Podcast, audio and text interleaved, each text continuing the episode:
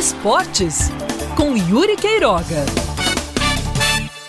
Tinga, volante anunciado nesta terça-feira pelo Botafogo, é a primeira peça de reposição dessa leva que o Botafogo está trazendo para não deixar o elenco ficar enfraquecido pela quantidade de lesões. Ele vem para substituir Juninho, que vai se recuperar de uma fratura no braço e só deve voltar a jogar no final de agosto para começo de setembro. É claro que quando o Juninho voltar, a chance é do Botafogo ter um time bem mais robusto, mais encorpado, especialmente pensando num quadrangular final que, com a campanha que o time está fazendo, se torna cada vez mais provável, até com uma colocação boa na primeira fase.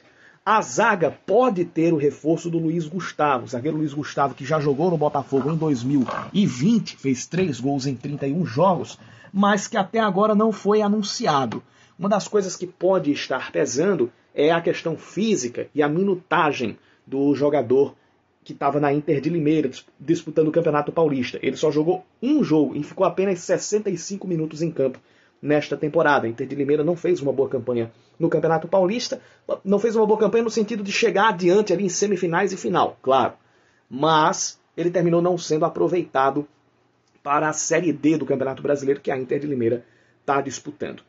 Luiz Gustavo, caso chegue, viria para suprir o buraco que vai ser deixado por Fred. Fred que, vai, que passou por uma artroscopia no joelho e deve ficar 30 dias longe dos gramados. É a segunda operação que ele faz no joelho. Ele que nesse mesmo joelho rompeu ligamentos no ano passado no jogo contra o Imperatriz e ficou cerca de seis meses fora dos gramados. O Botafogo, a partir do momento em que começou a se preocupar com a reposição de peças em relação à quantidade de lesões e à gravidade destas mesmas lesões, passou a ter uma sobra de desempenho. Sobra não, mas uma regularidade, uma consistência de desempenho. Passou a sofrer menos com a quantidade de lesões e passou a sofrer menos para poder escalar o seu elenco e manter a filosofia de jogo do técnico Gerson Guzmão. É claro que isso traz mais custos para o Botafogo, isso pode trazer um peso maior nas finanças. Só que, se subir para a Série B do Campeonato Brasileiro, esse peso pode compensar sim,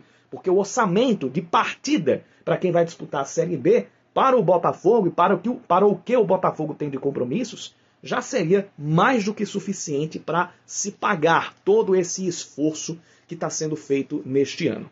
E aí vem aquilo que eu citei no início da coluna.